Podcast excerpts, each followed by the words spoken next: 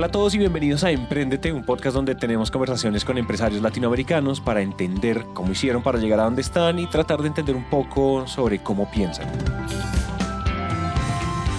Mi nombre es Santiago Cortés, uno de los fundadores de Naranja Media y debo confesar que hace mucho rato no me aparecía en este show. Como ustedes saben, Naranja Media ha crecido muchísimo y pues la verdad la empresa me necesitaba en otros lados. El caso es que estamos de vuelta y queremos hacer algo diferente con este podcast para poder comenzar a cumplirles a ustedes con una frecuencia determinada. Vamos a tener episodios de todo tipo de formatos, pero en esencia conversaciones poderosas como siempre.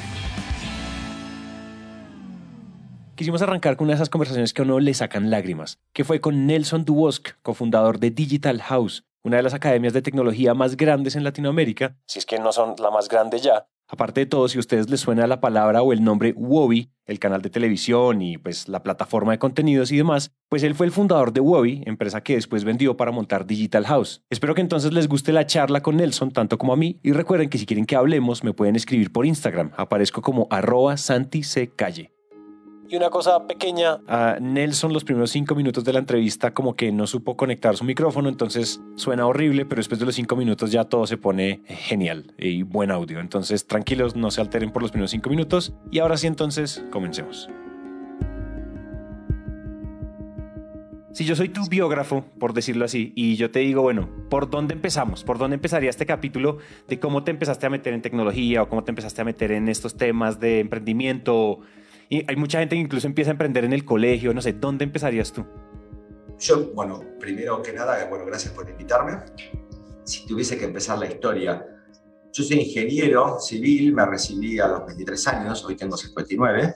Hasta los 30 trabajé en ingeniería, en grandes obras, en represas hidroeléctricas, en construcción de caminos y a los 29 años me fui a la compañía eh, medio para mis padres, para mi familia, para mi entorno, era como una locura dejar la ingeniería. Estaba en una obra que se llama Yacyretá, que es una represa hidroeléctrica de, 10 kilómetros, muy grande en Argentina. Y, me dije, bueno, voy a emprender. Y no sabía qué. Me fui con otro compañero que trabajaba conmigo ahí, empezamos y a los cuatro meses estábamos haciendo seminarios de management para la Argentina, trayendo figuras como Michael Gladwell, Peter Drucker, Bill Clinton a la Argentina. Nos juntamos con unos brasileños, eso lo llevamos a Brasil, después lo llevamos a México, después lo llevamos a España, a Italia, a Estados Unidos terminamos produciendo, aún aún existe la compañía, un, eh, un evento en el Radio City Music Hall que se llama World Business Forum, una revista de management que salió muchos años en España, de, en España digo en Colombia, de la mano de Casa Editorial El Tiempo, la revista Gestión, un canal de televisión que está en cable que debe verse en Colombia, que se llama WOI, una empresa multinacional. Soy emprendedor en Endeavor desde el año 99, como yo soy los viejos, eh, cuando Endeavor recién empezó. En ese año me acuerdo que también se empezó en Endeavor y ahí conocí a Marcos Galperín, Hernán Casá, fundadores de Mercado Libre, de CASEC, entre otros. Y ahí empezó mi historia emprendedora. En esa, en esa época, quiero, yo te voy a interrumpir mucho, porque... Interrumpime todo lo que quieras, es un placer. Eso, el... O sea, cuéntame un poco, si yo te, o sea, cuéntame un poco, hagamos zoom en la historia de Wobby. Quisiera saber, porque Wobby es, o sea, explosión mental. Entonces, cuéntame un poco como esa microhistoria, esa anécdota de Wobby, sobre todo amarremos algunos aprendizajes que después capitalizaste en el futuro, pero ¿qué fue lo que te llevaste de esa historia? Me llevé que, bueno, pensar, eh, actuar local, pero pensar global, ir a todo el mundo nos salvó. En el 2001 en Argentina hubo una crisis muy grande y ya estábamos en Brasil y México. Me llevó que cuando que las crisis pasan, y pasan, nosotros pasamos, como digo, el tequila en el 94, la crisis del 2001 en Argentina, la crisis del Nasdaq, en el 2008 estaba la gripe aviar y cae Lehman Brothers y yo hacía eventos con gente presencial. Entonces te tocan esas cosas y, por ahí ahí tener un, equipo muy fuerte, la calma, yo qué sé. Saber que, que, las cosas pasan, que las cosas pasan. Yo como digo siempre, no, no hay mal que dure 100 años ni cuerpo que lo resista. Así que las cosas pasan. Ese es un aprendizaje. Hacer lo que te gusta, la pasión. Eh, siempre me gustó el aprendizaje, los medios, la división de contenidos detectar la necesidad de la región en ese momento era de management, de conocimientos de marketing, management, liderazgo. Casi no existían libros en español ni másters en, términos de negocios en la región y nosotros traíamos como los autores de, la temática. Entonces, oye, pregunta, ¿por qué terminaste vendiendo Wowi? O sea, ¿qué pasó? ¿Te cansaste? ¿Qué pasó? Un poco de todo. Primero, hubo una gran oportunidad.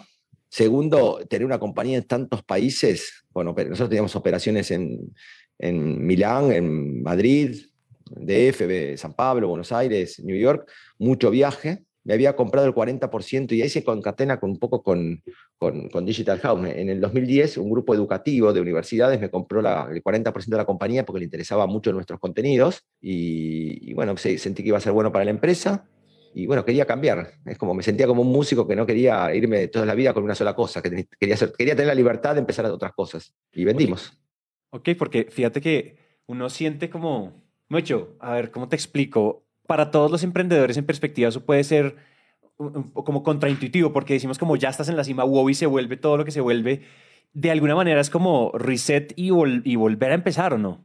Obviamente con todo el aprendizaje, pero... Sí, puede sonar romántico, pero eh, yo no sé, lo tomaba como un músico de rock eh, argentino que se llamaba Luis Alberto Spinetta, siempre decía hay que hacer otra cosa, ¿viste? Cambiar el sonido. Sí, estaba aburrido, quería cambiar, quería cambiar el sonido, quería hacer otra cosa, quería tener la libertad de probar otras cosas. Sí. Si no, era siempre lo mismo, tres gurús, tres temas, cuatro temas, vamos para allá, ¿viste? Ya era como que había perdido magia. También los viajes, ¿no? Necesitaba viajar hacia adentro, me parece, parar. Ok, ok, explícame eso de viajar hacia adentro. O sea, ¿qué sucedió después? O digamos como tú vendes, listo, chao Bobby, capítulo cerrado. ¿Qué sucede el día Ah, me agarró una depresión, una, una, depresión tremenda. Porque yo subestimé, tenía 50 años, y vos imagínate que un negocio de eventos en el mundo y de medios. Tenía una vibra, mi vida tremenda, ¿entendés? Y de pronto un lunes me levanté y tenía toda la ilusión de, bueno, voy a jugar al tenis, voy a jugar todos los días, voy a hacer esto. Sí, lo haces tres meses. Después era un jubilado de 50 años, 51 años, y me levantaba la mañana y decía, ¿qué hago? Y iba a comprar pan, llevaba a mi hija al colegio, ¿viste? Bueno, yo creo que subestimé el ir en una Ferrari a 200 kilómetros por hora y de pronto estar sentado en un lago mirándolo. Lo, lo miré un mes, dos meses y después me quería matar. Con lo cual empezás a entender, ¿viste? Cuando, cuando los deportistas, que, son gente que se jubila muy joven, se preparan años antes y preparan el coaching de eso, yo creo que, mm, subestimé ese cambio. Tendría que haberme preparado mejor para saber. Y en ese viaje hacia adentro me compré un campo en, el interior de la Argentina, le puse, como soy ingeniero civil, le puse riego y el viaje hacia adentro era agarrar el auto y no sé, el campo está a 500 kilómetros y me iba por ahí de viaje, estaba tres días, iba parando los pueblos de las ciudades y, eso me hizo bien, me hizo pensar, me hizo encontrarme un poco con mis raíces, sentir qué quería hacer de mi vida, sentir que tenés 50 años, pero ¿por qué? es un mito que le, podés emprender a los 30, podés emprender en la edad que quieras, si tenés la, energía, las ganas, eh, eh, el sueño sobre todo. Y bueno, y ahí de a poquito se fue metiendo en mi mente educación en tecnología. Yo seguía en contacto con chicos de WOB, se les decía, chicos, juntémonos los sábados a la mañana en casa y comíamos asado al mediodía, el asado en Argentina es muy de, la parrilla, ¿viste? Y, íbamos tirando proyectos hasta que por ahí por el 2014, estudiando, estudiando, digo, es por acá, es educación en tecnología. Y ahí empezó a germinar el nacimiento de Digital House. Ok, ok. Quiero, antes de que pasemos a Digital House, quiero, preguntar como un poco la, en esos momentos de introspección, de como de este soul searching, ¿no? Que estuviste ahí en el campo. Quiero, o sea, quiero, o sea, cuéntame un poco cuáles eran las preguntas que te hacías y subsecuentemente, o sea, a qué respuestas empezaste a llegar, porque de todo a lo que llegaste, ¿por qué educación en tecnología? O sea, ¿cómo llegaste a esas respuestas? Aparte de, o sea, pero primero empecemos con las preguntas que te hacías en ese momento de introspección. No, las preguntas eran más humanas. ¿Voy a poder estar 20 años sin hacer nada? ¿30 años sin hacer nada? Eh, ¿Qué quiero dejar de mi vida? ¿Qué ejemplo le quiero dar? Y después muchas preguntas que te desmovilizan. Era, había sido tan omnipresente lo que habíamos hecho en New York, Europa, eventos, que todo el mundo que me encontraba me decía, uy, lo que, tu, próximo proyecto, lo que va a hacer. Y yo decía, déjame ser, por ahí, mi próximo proyecto es, no sé, poner un kiosco, pero déjame buscar desde, o sea, el trabajo fue salir del miedo al éxito y del miedo al fracaso, como que lo que tenía que hacer tenía que ser grande y tenía que ser copado y tenía que ser único. Y así no se crea nada. Eh, se crea o se trabaja desde, desde el día a día, desde ir eh, yendo paso a paso, no desde, ah, voy a hacer la empresa más grande. A veces se da, a veces no se da, pero es como, como el placer por, por hacerlo. Yo digo siempre en tenis, por ejemplo, todo el mundo dice, eh, Roger Federer, Nadal ganó, pero el circuito de tenis tiene 100 tenistas y todos forman parte del show, por decirlo, hacen grande al tenis. Y hay tenistas que han jugado 20 años en el circuito, ha sido top 10. Ferrer, por ejemplo, no ganó nunca un, un, un Grand Slam pero ha, hecho, ha dignificado el deporte, ha corrido, ha pasado la pelota cada día, entrenado con la pasión de ganar y de disfrutar el juego, de pegarle a la pelota. Bueno, esto es lo mismo, tenés que disfrutar y encontrar tu propósito en el fondo. Yo quería buscar algo que me trascienda a mí y que, que, me, haga levantar contento cada día. Y, esa búsqueda tenía que necesariamente matar el miedo a fracasar y matar el miedo a volver a empezar. Eh, lo tenía que hacer eso, ¿entendés? Lo tenía que hacer. Y entonces, pues es que yo, justamente eso es lo que te estaba, lo que te estaba preguntando, me respondiste perfectamente porque era el tema de generaste unas expectativas y dejaste la barra muy alta. Y de repente. Sí, pero no es que la sí, pero no es que la genera, la generé yo. No hay que subestimar lo que el otro piensa de uno. Y eso nos saca libertad. El artista, el emprendedor, los que hacemos cosas, necesitamos libertad. Y la libertad la conseguís, dicho mal y pronto, cuando la mirada del otro anda a cagar. A mí me interesa hacer algo que, me, que, que tenga valores y que me trasienta a mí mismo. Cuando podés construir de ahí, perdés el miedo a equivocarte, podés innovar, podés crear y podés tirarte al agua un camino. Porque emprender es absolutamente irracional. Lo racional es ir por lo que ya está hecho. Si ya hay empresas que educan, bueno, hacerlo tradicional. Emprender es decir, che, ¿por qué lo hacer así? Yo lo voy a hacer distinto. Porque veo una cosa distinta. Entonces, y sabes, eh, como, soy ingeniero y como estoy en la industria, sé que la probabilidad de, éxito es 10%. Las empresas empiezan 100, quedan 10, después otras 10 pasan, no pasan los, los 4 o 5 años, queda una y el 10% o el 2% sobrevivió, pasa más de 20 años. Entonces es totalmente irracional empezar algo que sabes que los datos te van a decir que no funcionan. Claro. Entonces, si es irracional, es emocional. Y si es emocional, tenés que sentir que lo querés hacer y que sale de tu interior, que vos querés hacer algo que, porque sí, querés tocar la música esa porque sí, porque, porque la ves, porque sentís que hace falta. Claro. Y entonces en esa, en esa búsqueda llegan con el equipo a, la idea de Digital House. ¿Y qué es lo primero que hacen? Como Vamos a montar la empresa, vamos a investigar cómo fue eso. Bueno, Sebas McKinley y Eduardo Juan Muruyú eh, venían a casa y, nos juntábamos y nos juntábamos y dijimos, bueno, la primera decisión que tomé fue decir, Sebas estaba trabajando en una compañía, tiene cuatro hijos, y dije, bueno, Sebas, mira, para hacer esto tienes que estar full time. Dije, yo pongo 100, saco 100 mil dólares, dije, con esto te bancás vos y algún analista más y empecemos a estudiar, porque si, si vamos a ir, vamos a ser en serio. Y empecemos a estudiar el mercado, competencias, qué ocurre, y, nos junta, y, y mi casa es muy grande, y la oficina el living de casa. Y Eduardo Juan trabajaba en, en, Danone y venía todos los días después de las 5 de la tarde, después, de, después del mediodía, y ahí empezamos a, como yo digo, a, a improvisar, a decir es por acá, es por allá.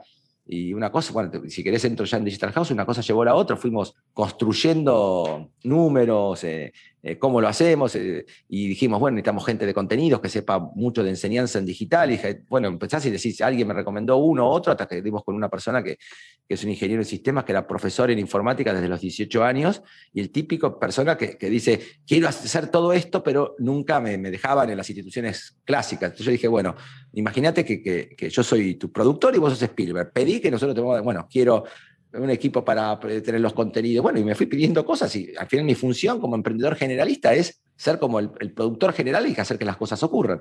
Eh, y ahí, bueno, por mi relación de Endeavor y de años, lo fui a ver al fundador de, de, Globant, a Martín Migoya, al fundador de, Colar o Despegar, eh, Roby Soberón, a Marcos Galperín, fundador de Mercado Libre. Y, la primera pregunta, hacer números, che, ¿cómo tomas la gente? ¿Dónde la formas? ¿No? La forma una escuela interna.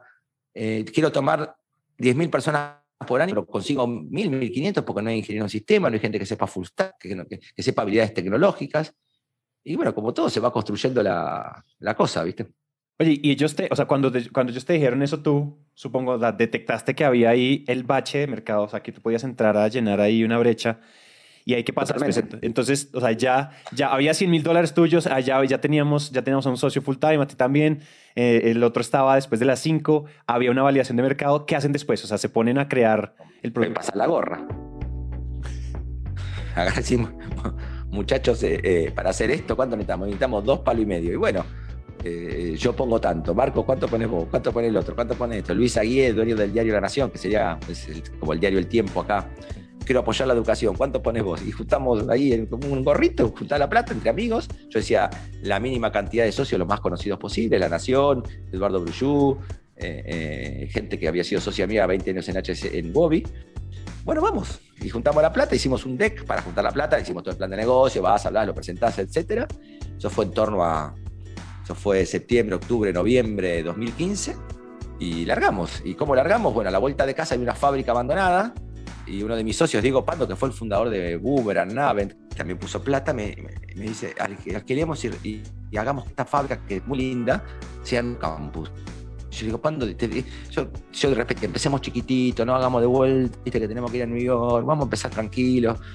Y bueno, cuando quisimos acordar, vimos alquilar esa fábrica y en marzo del del 2016 empezamos nuestros dos cursos con 60 alumnos. Lo cómico fue que en diciembre pusimos unos avisos, en Facebook, en Google y hicimos una comunicación. Esto estaba en construcción y a ver si la gente venía a una charla informativa. Y la verdad lo habíamos llenado con amigos de mi hija. Mi hija era la fotógrafa. Eduardo tiene tres hermanos, había, cada hermano había traído otros 10 y no sé, entre 30 amigos, pero empezó a caer gente, che, esto, estos son amigos de quién, no, estos vinieron por los avisos, ¿viste? Bueno, y cuando hicimos ahora había 100 personas acá adentro y, decíamos, ¿quién se quiere anotar? Y se llenaron los cursos. Y se anotaron, ese día se anotaron poner como 50, ¿viste? No alcanzaba la silla, yo vivo a la vuelta con mi camioneta, todos caminando, trayendo las sillas de casa, mi mujer diciendo, me usaste el living seis meses, me llevaba todos los muebles. Y bueno, y, y bueno, teníamos los alumnos. Y empezáramos con el curso de Full Stack y de Mobile Android en marzo del, del 2016. Y de ahí fue un vértigo. Te digo por eso, la vida es imposible programar lo que te va a pasar. El otro día incluso, mira, el, el domingo había una nota en, el, en, La Nación también que, es un economista que le hace reportajes a, premios Nobel. Y, no me acuerdo el nombre de, del académico, había estudiado todos los proyectos del Banco Mundial y decía que se hacían porque el ser humano tiene tanta necesidad que hacer que no calcula bien los costos, como que lo subestima todo. Y después son 10 veces más y que la verdad está en el camino cuando ejecutás y te encontrás con la verdad. Yo siempre digo que cualquier negocio de, un emprendedor hay que, hay que multiplicarlo por dos y por dos el doble de plata y el doble de tiempo. Porque vos sos optimista y no es que vos no lo estés mirando, pero decís, yo esto lo voy a hacer. Y, y, realmente crees que lo vas a hacer, ¿entendés? Pero después no, no es así. Después resulta que, viste, sí, los primeros 60 vienen fácil, pero después tienes que, que tu palabra eh, es más cara en Google, entonces después el marketing es más caro y el contenido. Bueno, y ahí empieza, y entonces tenés que tener un propósito muy fuerte que te ayude en el camino, un equipo con valores muy comunes y sobre todo pasarla bien, porque vas a pasar muchas horas, eh, vas a pasar mucho tiempo, vas a pasar mucho estrés, mucho miedo al fracaso, mucho miedo a fundirte, mucho miedo a quedarte sin plata. Y si, y si no tomas riesgos, no innovás y no creces llevado al límite. Si, si, si, vos mañana querés tomar cerro riesgo, te, te compras eh, no sé, acciones de, del bono del Tesoro americano, vas a ganar el 1%, el 2% anual y listo, ya está. Ahora, si vos emprendes algo así, grandes riesgos, grandes beneficios. Y el riesgo no quiere decir ser un loco aventurero, quiere decir acotarlo al riesgo. Decir, bueno, es por acá, hay valores que me hacen sentir, voy midiendo, voy teniendo KPIs, voy teniendo OKRs, voy viendo cómo va pues el timing es muy importante, ¿viste? Esto como el surf. Si remas mucho antes de la ola, te agarra mal, y si remas muy tarde, te pasó. O sea, hay que subirse a la ola cuando está, el equipo, tener el capital necesario para poder instrumentar los, los proyectos que tenés. Entonces, yo lo asumo más emprender como primero una necesidad total, ¿viste? Tuya, personal. Segundo, como algo artístico, algo que vas moldeando. Y tercero, un juego psicológico permanente con el miedo al fracaso, el miedo a, a, a no ser, el miedo a, a, no tener la energía. Por eso tiene que ser algo que te guste y que todos hemos tenido en algún momento momentos de, decir, puta, no sigo, ¿viste? Exactamente, quería, quería preguntarte justo eso. O sea, hubo momentos, o sea, tuvieron, se les llenó la fábrica y de ahí en adelante, o sea, como sígueme contando la historia que pasó, pero sobre todo cuéntame, acabas de mencionar eso, esos momentos donde uno se siente a punto de tirar la toalla. ¿Sucedió uno de esos momentos? Sucedió dos, dos o tres veces en cuatro años. Ok, ok. Sígueme contando la historia y dime, hagamos una pausa ahí, un, un doble clic en ese momento, en ese primer momento. Bueno, el primer momento así de estrés fue que el, el, nosotros el, el, primer año empezamos con 60 personas el primer semestre, pero el segundo semestre ya teníamos 300 personas nos mandamos a hacer contenido e invertir de todo. Empezamos con dos cursos y terminamos haciendo cursos con, para empresas, inteligencia artificial. Entonces nos sobreestoqueamos de, de, de personal, fuimos con todo y casi nos quedamos sin plata tuvimos la ventaja que nos agarró nosotros medio grande, a mi socio y a mí, y bueno, me estrés en el momento de decir, che, todo lo que gané 20 años lo voy a tener que poner acá, y voy a decir, bueno, vamos. Eh, y, y, bueno, sobre la hora ahí estábamos hablando con, con, un fondo de inversión que es CASEC, pero el deal se atrasaba, se atrasaba y así. Y bueno, todos los meses girando plata nosotros, más plata, más plata. Ya. Y ahí el punto cuando entra CASEC fue un punto de inflexión importante, porque esta es una empresa argentina que empezó para transformar la educación argentina y CASEC te dice, ese es el otro momento de decisión, viene y te dice, che, yo les invierto pero vamos a ser la empresa regional más grande de educación, si no, no les invierto. Nelson, mirame a los ojos y decime que vas a meter primero y vas a ir. Sí. Y, bueno, decir 53 años, uy, de vuelta, caer en el aeropuerto de Guarulhos, en, en Brasil, ¿viste? Hay que abrir Brasil. Y bueno, metimos primero, entró CASEC y empezó el camino de ida, ¿viste? Y el camino de abrir otra sede. En Buenos Aires abrimos otra sede más. Como números, el primer año facturamos 500 mil dólares, el segundo 5 millones, se multiplicó por 10, como, y ahí empieza la gente que entra al recruiting. Es un, es un, es un es rock and roll, como yo digo. Es el rock and roll. Cuéntame, describamos mejor el rock and roll en detalle. ¿Cómo se sentían esos días? O sea, que llegabas, o sea, tú te levantabas. No, y no sabes cuándo empezás y cuándo terminás, ¿viste? Tenés que, eso es otra cosa que te enseña el tiempo. Tenés que agarrar y decir, un método que yo uso, me bloqueo cierto momento de agenda donde voy a jugar al tenis, donde voy a correr, donde voy a, como tener el balance, eh, saber cortar a cierta hora, que ahora con la pandemia se ve más extremo en la gente. Cortar el teléfono a una cierta hora, eh, saber hacer eso, ¿viste? Sí. Eso es, muy importante. Pero no en los días cuando viene el rock and roll es un curso que sale mal, que el profesor no llega, que el sistema que hiciste para toda la administración de todo fracasó, que, eh, que otro se olvidó una cosa, no sé, habíamos hecho un Digital Summit y esperábamos mil personas, vinieron como tres mil, yo dije... Todos, o sea, como eh, hay una, frase en una película de Johnny Depp, em, se llama Blow, creo. Es muy interesante la película que muestra el nacimiento de la venta de en, California y de pronto el pibe está dentro de un, piso lleno de plata y dice subestimamos al mercado, ¿entendés? y acá subestimamos, claro, la ola vino con todo. Oigan, es que efectivamente Digital House se subió en una ola absolutamente espectacular. Ahorita nosotros estamos haciendo, nosotros pues Naranja Media se dedica a hacer, o sea, Emprendete, que es donde vas a salir tu historia este podcast pues es uno de los shows que hacemos. Nosotros somos una productora de podcast y hacemos podcast para, para grandes empresas en toda Latinoamérica y una de esas empresas es Rappi. Y Simón Borrero en un momento decía, mire, el, o sea, yo llevo desde hace cinco años diciendo que qué es lo que cuando le preguntan qué deberíamos hacer en Colombia, qué deberíamos hacer en Colombia, él dice, mire, Colombia necesita por lo menos 300 mil desarrolladores. No hay que hacer nada más no hay que hacer más vías, no pero, hay que... Pero, tiene, pero tiene, tiene, absolutamente razón. Vos fíjate que no es Colombia, y yo digo que que por una vez miremos no como, como eh, los hermanos latinoamericanos. Número más, número menos, todos exportamos commodities, vivimos de eso. Los chilenos con el cobre, nosotros con la soja, otro con el acero, eh, Colombia con el café y poco el petróleo. No, con esa, hace 100 años Argentina era la quinta economía del mundo. Ahora no va más esa, es así, hay que, hay que profundizarla, sí, ok. Tiene que seguir siendo importante, súper ok. Pero tenemos que darle empleo sustentable, atractivo a todos los jóvenes mantener tu pasión, pero metele tecnología, metele aprendizaje de tecnología, porque todas las profesiones van a pasar por ahí. Entonces vos tenés, sabés programar, como saber inglés, o como probablemente saber chino. Entonces con eso podés convertir la, la, mm, o mandarín, no para ser específico, podrías convertir a Colombia y a toda la región en exportador de servicios. si un chico estudia en Digital House seis meses, entra como programador junior, en dos meses se pagó el curso y tiene un trabajo muy bueno, y, después y lo va a acompañar el aprendizaje toda la vida. Y él ya aprendió a aprender, aprendió a hacer, que también eh, queremos que todo, cambie, todo cambia, cómo nos relacionamos, cómo nos entretenemos. y bueno, la educación también cambia. los jóvenes tienen un montón de tecnología que quieren aprender haciendo. Eh, no es menor el, el eje del cambio. Cuando yo era joven, el saber lo tenía el docente o el libro y venía y escuchábamos. Se lo profesaba, sí. Y hoy el saber está en todos lados. El, contenido está en todos lados. Tenés que aprender a hacer y a practicar. Esto, hoy las profesiones es más aprender haciendo, es como, aprender un deporte. Bueno, aprendés a jugar al tenis y te pasás todo el fin de semana viendo Roland Garros esta semana. Andate al club, agarrar la raquetita y pegarle contra el frontón. Y eso, programar es, es eso, es programar, hacer marketing digital, cargar una campaña en Google. O sea, hacé, hacé, practicá, equivocate encontrar métodos que te acompañen con la tecnología, que puedas eh, trabajar a distancia, eh, aprendes con otros, aprendes compartiendo. El cambio social de aprendizaje es, profundísimo. De acuerdo con lo que estás diciendo y me gusta mucho algo que, que, contaste, o sea, que donde hablaste del rock and roll. Me gustaría no profundizar ahí, sino lo dijiste como ese primer punto de inflexión. Entonces entra, entra Kasek y entonces ustedes dicen, bueno, listo, ya te estabas viendo en todos lados, hay que abrir Brasil. Y ese es otro nivel de rock and roll diferente al rock and roll antes de Caseco, ¿no? Sí, sí, es como ir a, tocar a, Ya el, disco lo grabas en New York, con una buena, en un buen estudio de grabación. Digamos que.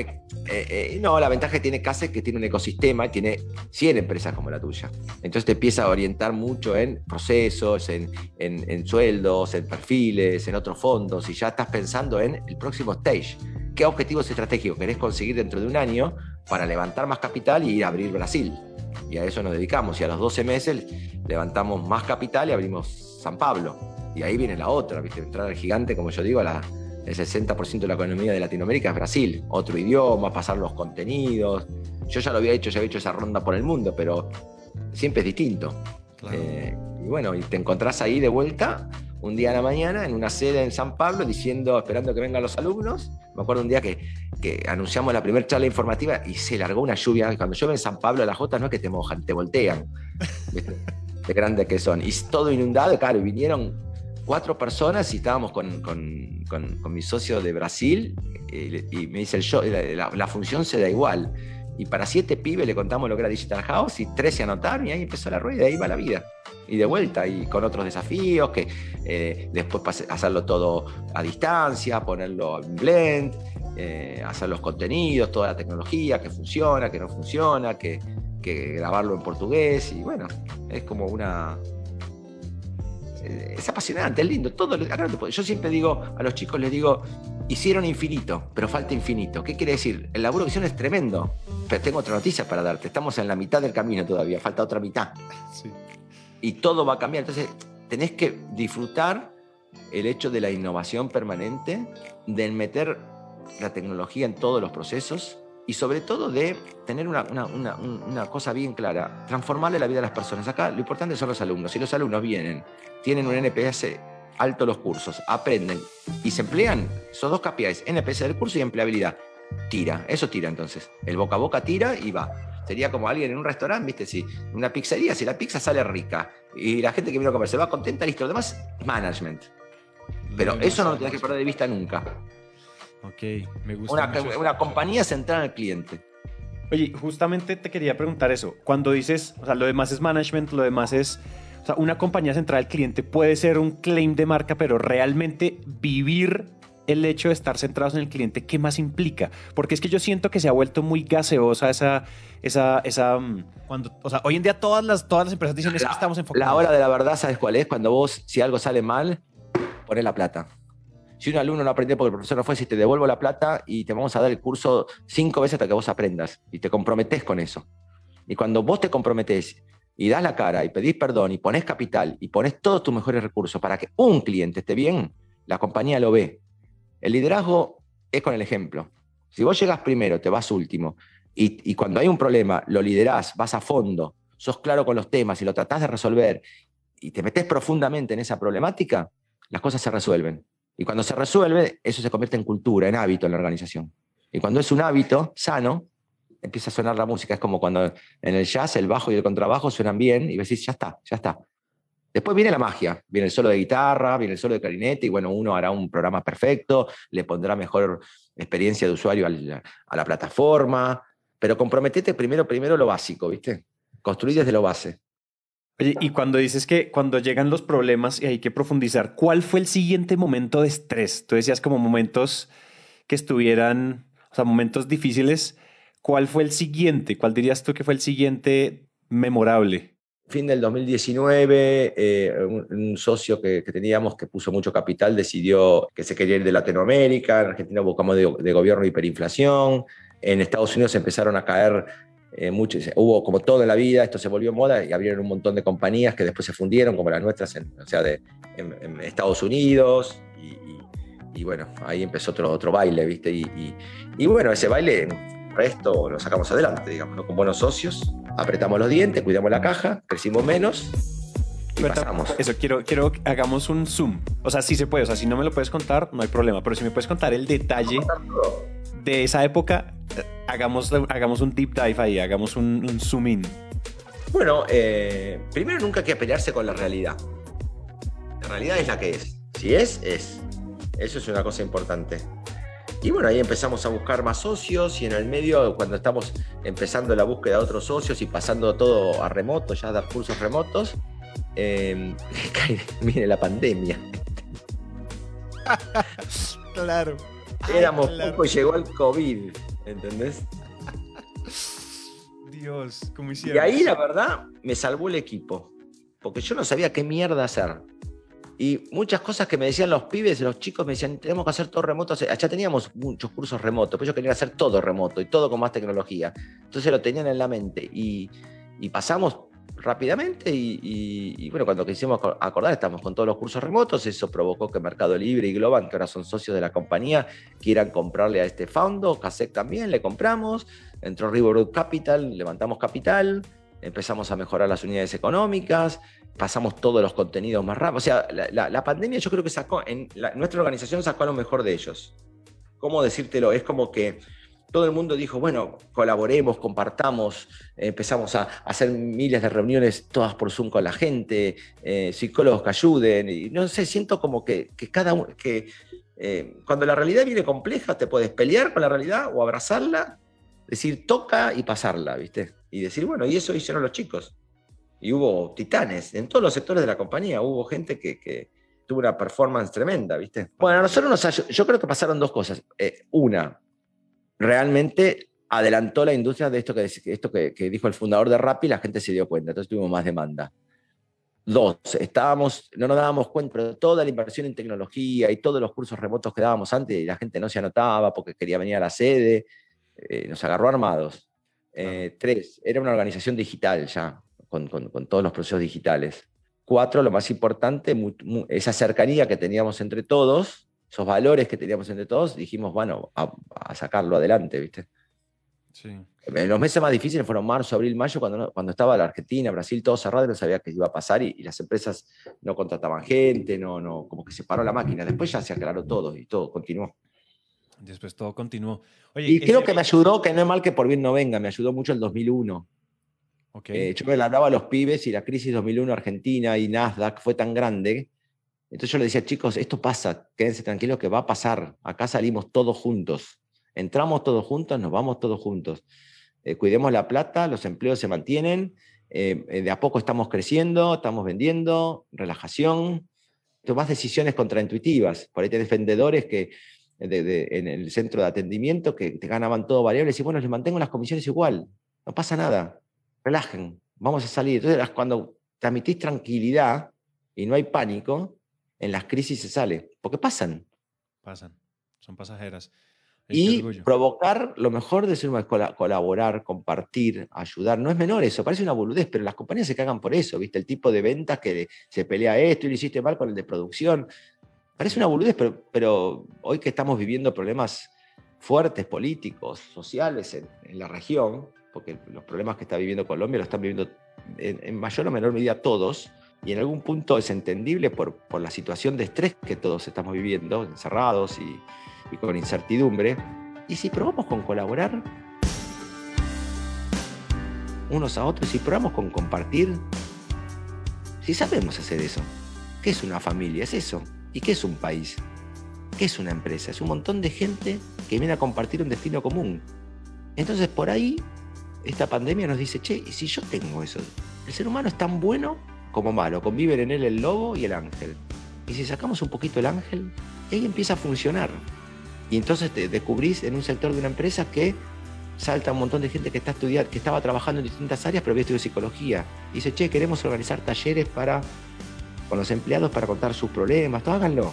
Y surge algo, ¿en qué plan de negocios estaba que era importante hacer eso? ¿Y de quién surgió? De alguien en la organización. Y hagámoslo, probémoslo. Dijimos, como se dice en digital, equivoquémonos rápido y barato. Pero che, el primero salió bárbaro.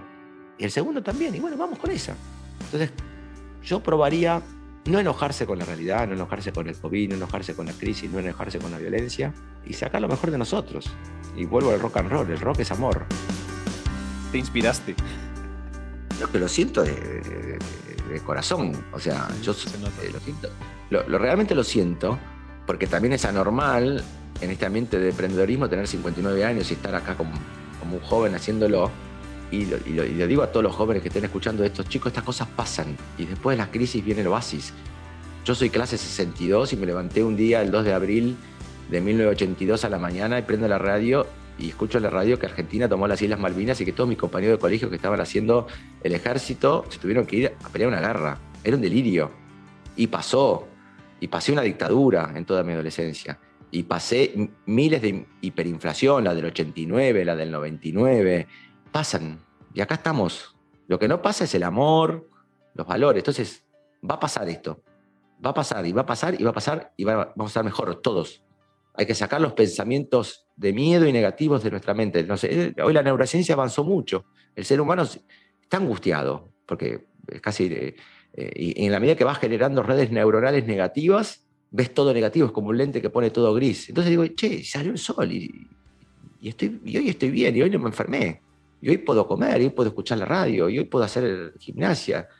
Bueno, construya, vamos a empezar a construir desde, lo que tenemos. Y a perder los miedos, sacarlo afuera, como es una canción también de, rock nacional. Hay que sacarlo todo afuera como la primavera. Eso yo lo creo profundamente y eso es por el cual estoy en, en una industria educativa, porque educar es, y sobre todo educar en temas que la gente le parece en la mente de ellos es, uy, tecnologías para el superingeniero. No, eso era cuando la velocidad de procesamiento de las máquinas hace 30 años era muy baja. Con la velocidad de procesamiento es artístico, es crear, es diseñar. Todos podemos aprender a programar, todos podemos aprender a jugar al ajedrez, todos podemos aprender a programar. Entonces, educar es despertar los saberes que vos tenés ni, ni siquiera vos sabés que lo tenés. Cuando vos despertás eso, agrandás el espectro de tu realización.